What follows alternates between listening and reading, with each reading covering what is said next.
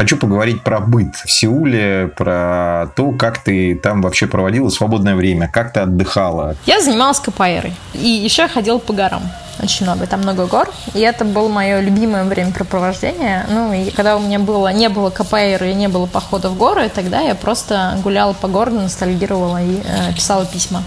Пила много вкусного кофе. КПР для меня был на самом-то деле символическим такой спортом, если немножко про историю этого спорта, то это спорт, который был придуман рабами, которым не запрещалось э, бороться.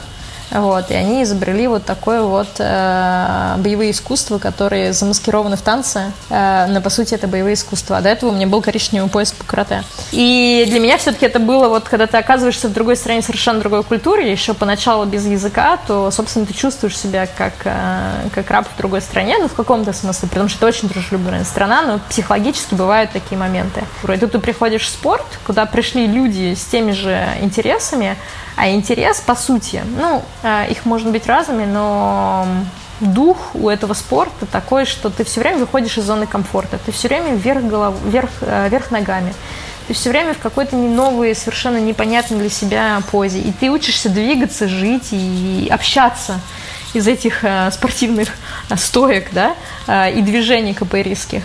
Это настолько сильно помогает самому открыться, я встретила очень много людей, которым это нравилось, и это стали моими самыми лучшими друзьями по жизни э, ребят, которых я встретила в КПРе. И вместе уже мы создали целую капарийскую корейскую семью, и проводили все эти 8 лет вместе. Была ли ты в тот момент в отношениях? Э, или э, хотела ли бы ты быть в отношениях в тот момент и в целом? Свободное время была только КПР или было все-таки что-то еще? Очень честно, за эти 8 лет у меня не было отношений, и это был период просто монастырский период, я скажу, в моей жизни. Я вот несколько недель назад вышла замуж и я думаю, что стоило мне ждать все эти 8 лет а, моего мужа.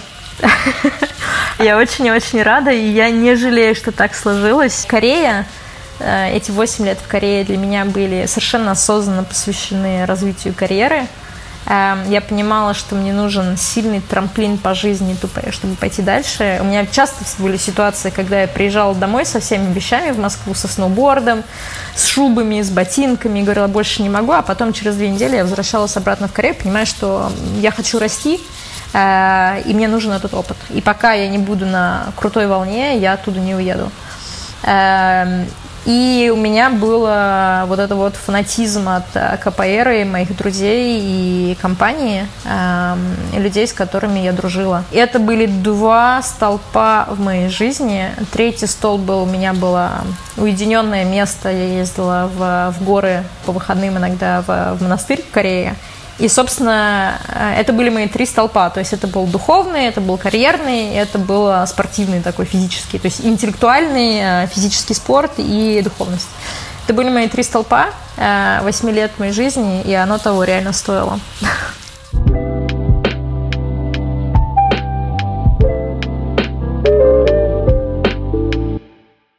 Скажи, пожалуйста, за вот эти 8 лет, э, как часто ты возвращалась э, в Москву и насколько и как надолго? Эм, супер вопрос. Начнем с того, что в Корее у тебя есть 12 дней отпуска в году, эм, и дальше тебе прибавляют деньги по количеству проработанных лет. Ну, то есть к восьмому году жизни у меня было 20 дней отпуска в году. И еще плюс там есть э, типа э, три дня в году в октябре. Итого у тебя есть э, максимум 15 дней на часть. То есть это три недели плюс констрейн, что ты не можешь традиционно уйти больше, чем на неделю в отпуск. Но поскольку я была иностранка, то я могла. Поэтому дома я была всегда на Новый год. И это просто железная была традиция. На неделю, на пять дней, на три дня, но я была. А, и дальше я была дома либо на день рождения мамы, либо на день рождения папы. То есть это было либо май а, несколько дней, либо это был июнь несколько дней. Я так понимаю, что ты все-таки застала рост инноваций, технологий в России, в частности, в Москве, в крупных городах, там, в Питере и так далее. Если проводить сравнение между Сеулом и, например, Москвой в плане скорости интернета, удобства банкинга, всяких онлайн-сервисов, доставки продуктов, доставки еды, насколько все удобно и технологично, и вообще насколько там чего есть? Там есть все, это просто город будущего. Но я хочу сказать, что когда я приезжала последние вот 3-4 а, года в Москву, я так гордилась уровнем а, интернета, скорости, службы доставки.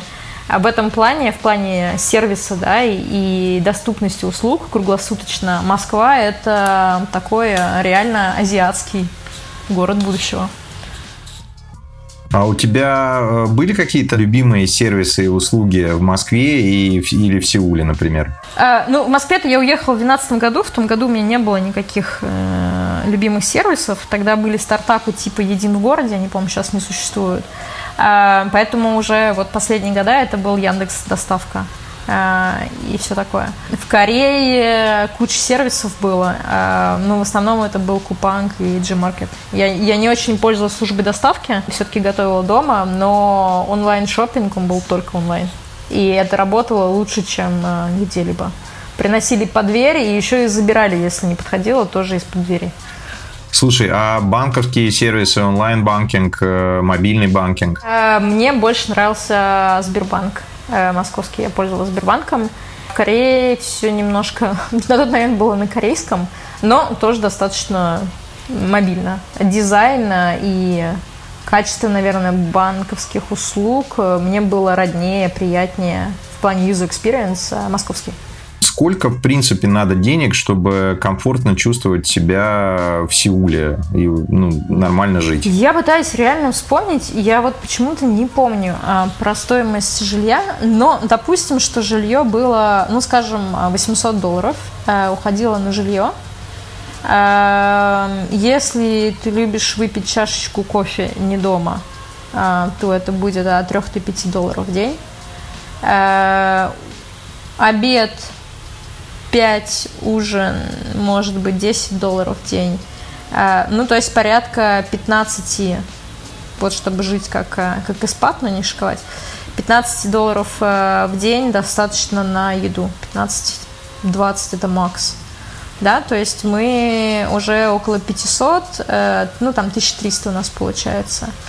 Плюс-минус тусануть, э, хочется пойти с друзьями, купить себе что-то там еще – я думаю, что зона комфорта это реально такая это очень-очень комфортный уровень жизни. Это 1600-1800. А, а выше, ну, это прям уже, мне кажется, что это luxury. Но при этом ты хочешь еще откладывать деньги. Поэтому по зарплате хорошо бы, если бы 2500 но они примерно так и есть. А по жизни тебе нужно от 1500 до 1800 долларов в месяц. Было ли у тебя какое-то взаимодействие с госорганами, налоговой, там, медициной, полицией? Узнала ли ты, как они устроены в Корее? Мне очень понравилась корейская медицина. То есть есть э, страховка, которая тебе покрывает большую часть расходов, включая нетрадиционную медицину акупанкчер – и это единственный тип медицины, который я в итоге пользовалась и очень хорошо восстановилась. Страховка покрывает почти все. Э, ну, как для примера, если тебе нужен сеанс тех же самых иголок, без страховки он будет стоить 80 долларов, со страховкой 8. Э, неограниченное число раз. Эм, то же самое эм, раз в два или в три года всем сотрудникам компании делают эм, чекап э, полный, и это бесплатно. Эм, Все, что прописывает врач, тоже бесплатно. Я не подружилась с корейской медициной в плане таблеток, пилюль и прочее. Эм, они выписывают, могут выписать за раз, чтобы ты принимал три раза в день 10 таблеток одновременно. Но там из серии эта таблетка от этого, но у нее есть побочный эффект, а вторая таблетка от этого побочный эффект, но у нее будет побочный эффект, поэтому тебе нужно третью таблетку и, и так далее. Вот горсть таблеток я просто психологически не принимала, поэтому выбрала нетрадиционный. Те люди, которые следовали корейской медицине, всегда говорили, что она просто на высшем уровне и в плане технологическом, и в плане фармакологии. А, я бы здесь не комментировала, поэтому, потому что я всегда встречала разные истории. Это зависит от компетентности врача. А, то есть медицина реально на высоком уровне. А, большое количество госпиталей и больниц на каждой станции метро будет небольшой, э, небольшая больница, куда можно прийти с простудой, с любыми симптомами, и, в принципе, вопросы будут решать. Плюс огромные клиники, которые занимаются серьезными больными, там, раковыми или операциями и так далее. И огромное количество э, медицинских туристов, да, которые приезжают с раковыми проблемами и сосудистыми проблемами, и, конечно, по вопросам косметологии в Корею. Это просто со всех регионов России, Индии, Индонезии и, и из Европы я не берусь, но вот все окружающие страны летели только в Корею за помощью в плане серьезных процедур. Поэтому медицина на супер-супер высоком уровне. Полиция, не берусь сказать, никогда не связывалась, и слава богу. Я желаю всем европейским странам э, поучиться у Кореи, э, потому что здесь ты присыл, тебе присылают декларацию, которую нужно заполнять. Э, в Корее ты раз в год в одну там э, в течение там окошка там трех недель все заходят на портал, там уже привязаны твои кредитные карточки. Вот. И все твои расчеты уже там давно есть. То есть это автоматически с твоих э, покупок информация вносится в налоговый портал, и ты только это опрувишь. Э, ты можешь дополнить информацию, если у тебя есть дети, там какие-то дополнительные чеки нужно отправить им. Но это работает настолько эффективно и э, реально один клик. И твои налоги посчитаны эм, без сучка, без задоринки.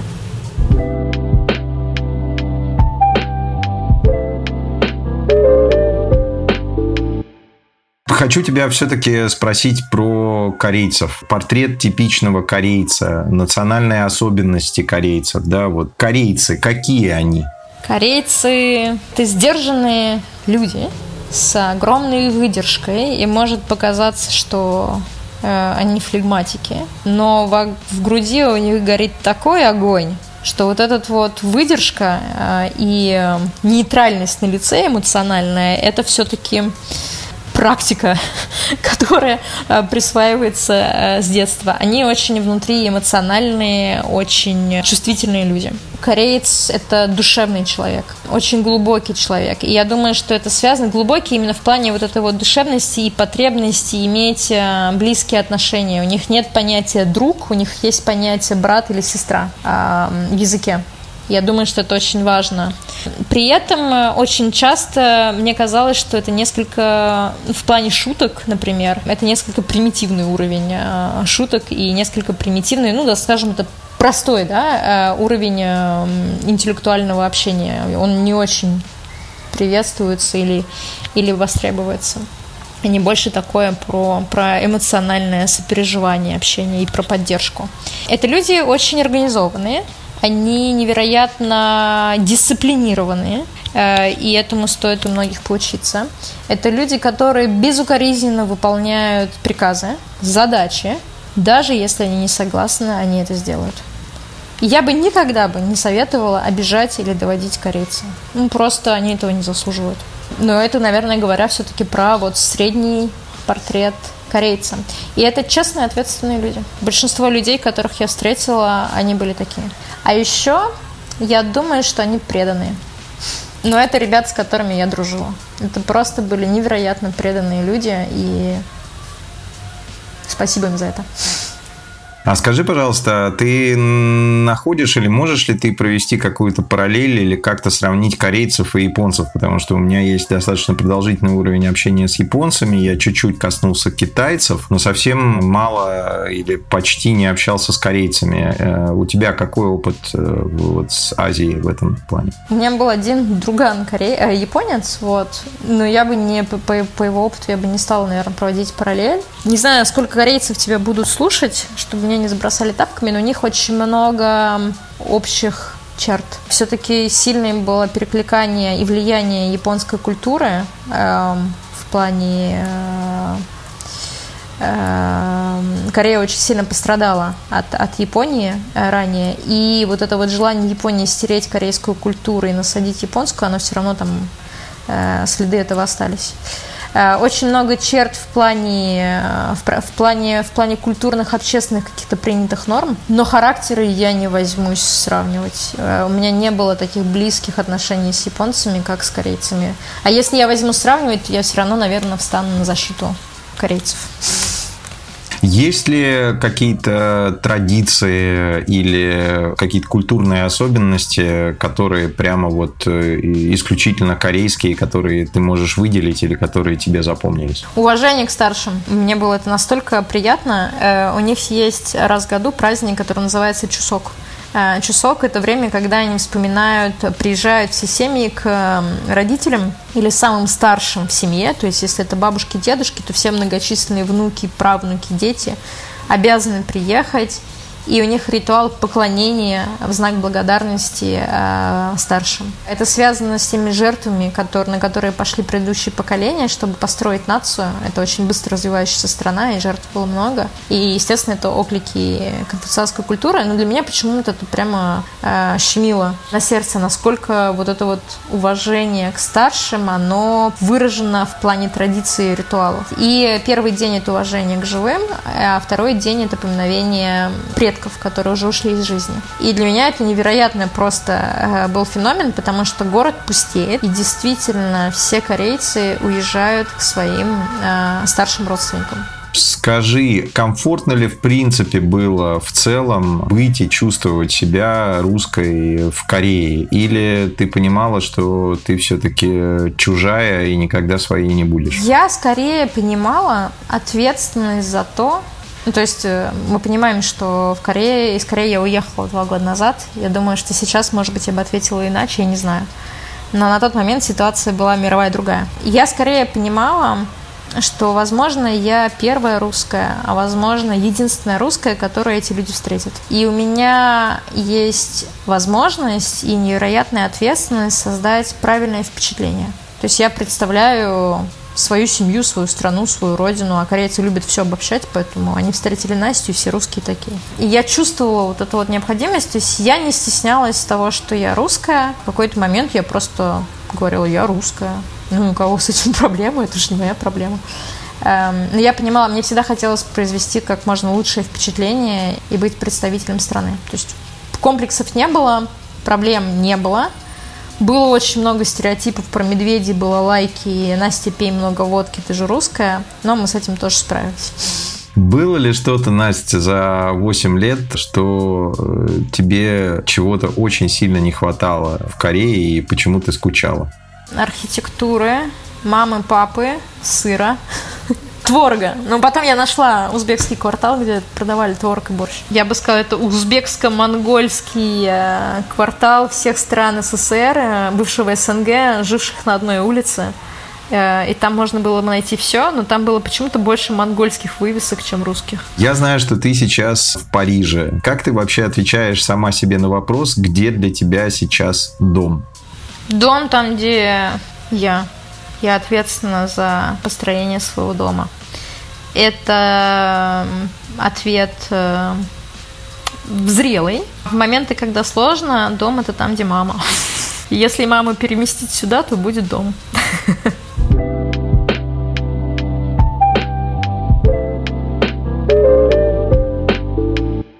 Скажи, пожалуйста, что и как именно для тебя изменилось в жизни, в карьере, в быте после вот начала февральских событий? В карьере не изменилось, слава богу, ничего. Было страшно, а что изменится. А, наоборот, я сильнее полюбила своих коллег. А, не было человека, который не подошел ко мне с добрыми словами поддержать. Что изменилось в моей жизни? В моей жизни был тяжелый период, такой депрессивный, эмоциональный, я думаю, как у многих. Наверное, стало сильное такое понимание, что нужно рассчитывать э, только на себя, но в любой момент может все поменяться. Вот какое-то, знаешь, э, как будто пропала полная уверенность с одной стороны такой привычного дня, что все работает по накатанной по жизни, маршруты, возможности и так далее. И при этом э, у меня пришло сильное убеждение, что как бы не паниковать, а пахать и концентрироваться. То есть больше, больше понимания, что только я за себя ответственна, но в любой момент э, ситуация поменяется, а если поменяется, опять рассчитывать на себя. Я отметила, что э, отвалилось и отфильтровалось э, большое количество знакомых или друзей. Был момент, когда я почистила свою ленту, ну потому что было понятно, что это не матч либо с однокурсниками бывшими, либо с друзьями. А, либо с людь... ну, как бы возникло такое четкое молчание, перестал общаться без ругательств, но просто замерло любое общение и контакт с частью людей. Вот это, конечно, было непросто а, осознать, что раз вот так вот росли мы все вместе, учились в одном месте, а, слушали одни и те же лекции, книжки читали. Жизненная позиция не совпала. Ну, что поделать, наверное, оно и к лучшему сразу отфильтровалось. Но это точно произошло, и прям такая пелена с глаз упала. Скажи, пожалуйста, как ты это для себя объясняешь, вот э, эту разницу, по крайней мере, для, для тебя, в чем она проявилась в людях? Я так и не поняла. Я, наверное, просто поняла, что ок. Но это зависит э, от каждого конкретного человека. То есть в каких-то случаях я могла четко себе объяснить, почему понимая портрет, э, бэкграунд, работу, э, мировоззрение человека, просто становилось все четче. В каких-то моментах я просто не понимала. И когда ты не понимаешь, э, глав... Ну, я, так, я так и не поняла. По большей счете я так и не поняла. Я смогла понять для себя и объяснить, и найти объяснение на глобальном человеческом уровне, ну, вот таком там. Но я очень долго искала для себя объяснение – и мне просто было необходимо, ну, что-то себе объяснить, чтобы как-то разобраться и, и сказать себе, почему так бывает. Для себя какое-то объяснение я нашла, но, эм, наверное, так никогда и не, не найдется ответ. Настя, расскажи, пожалуйста, где и кем ты сейчас работаешь, с чем сейчас у тебя связана карьера и какие у тебя планы на ближайшее будущее? Ух, планы на ближайшее будущее. Кто его знает? Жить долго и счастливо. Даже на работе как там обернется, непонятно. Кем я работаю? Давай начнем с того. Я живу сейчас в Париже. Вот в пятницу будет ровно два года, как я работаю в новой компании программ э, менеджмент или директор программ. Это моя любимая должность человек-мост и человек-оркестр. Я руковожу стратегическими проектами, которые развиваются сразу на мультинациональном уровне, то есть это от 23 до 35 стран. Одновременно выполняют комплексную задачу стратегическую стратегическую, которая состоит из минимум 15 подпроектов э, с очень специфической тематикой, там, legal, IT и так далее. И я человек, который не должен разбираться в каждом проекте и быть профессионалом в плане венчура, инвестиций, э, legal и так далее. Моя задача знать все, что происходит, э, держать общую картину, быть уверенной, что все команды следуют цели, присутствовать на всех встречах и звонках, делать стиринг, проекта и э, регулярно общаться с executive э, или board members компании, объясняя им, где мы, нужна ли нам помощь, какие у нас проблемы и где большой факап, который нужно срочно решать. Очень люблю эту работу. Э, собственно, в плане индустрии я работаю также в автомобильной индустрии в сфере лизинга эм, с инновационными проектами. Э, я занимаюсь электрическими машинами и э, непосредственно сервисами Э, по зарядке автомобилей и э, развитию инфраструктуры и бизнес-моделям соответственно. То есть у меня, получается, про- программы, которые я веду, это новые партнерства с компаниями типа Tesla, которым нужно улучшить бизнес-модели, э, иметь надежных партнеров для увеличения продаж, и мы разрабатываем для них инновационные решения. Tesla просто пример. Это просто новые компании на рынке. А, и второе – это развитие инфраструктуры и бизнес-моделей по а, сервису зарядок автомобилей. То есть это географически Франция или это географически весь мир и идеальный результат твоей работы он в чем? Это Европа и Латинская Америка. Идеальный результат моей э, работы на первом этапе запустить. То есть мне приходят с контрактом и говорят, вот мы делаем, надо сделать. Вот, вот мы решили делать, э, нужно организовать команды, решить, что они каждый будут делать и запустить проект с партнером. И я начинаю вот с бумажки все это дело строить. Э, решать задачи, ставить задачи и так далее. Да, э, типа стартап каждый раз получается. И дальше задача delivery, э, доставить услуги, предоставить услуги и продукт создать для партнера, запустить его либо вместе с партнером. И третий этап, к которому я сейчас двигаюсь в одном из проектов, это, собственно, operations. То есть создали, запустили и дальше тянуть. Настя, ну вот такое классное образование, да, такая классная карьера, выдающаяся, опять же, да, и интересная работа. Ты сейчас замужем, ты сейчас в Париже, во Франции. Жизнь удалась? Но она только начинается. Я думаю, что жизнь удалась, не удалась, надо говорить, когда вот ты через три минуты помрешь. Я умирать пока не собираюсь, вот, а если мне сказали, что я умру через э, три минуты я бы очень сильно расстроилась, потому что мне бы хотелось оставить после себя больше другим поколениям.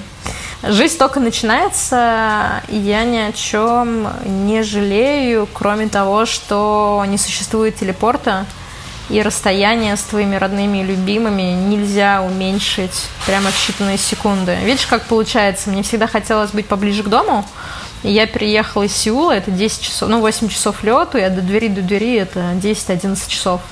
Эм, я переехала в Париж, и это было 3 часа лета, а до двери до двери 5 часов. Ну, значительная разница. И вот она, ирония судьбы, теперь 20, а то и 25 часов от двери до двери. Эм, вот это, конечно, грустно. Скажи, ты мечтаешь? Я, я стараюсь мечтать во всех направлениях. Я мечтаю о личной э, жизни, я мечтаю о там, физических достижениях в спорте.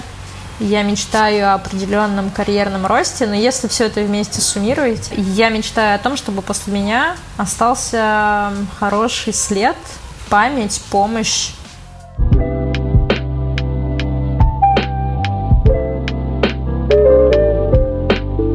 Настя, у меня последний, наверное, завершающий вопрос. Скажи, пожалуйста, вот сегодня с высоты своих лет, там, опыта, знаний, что бы ты пожелала самой себе в возрасте 20 лет?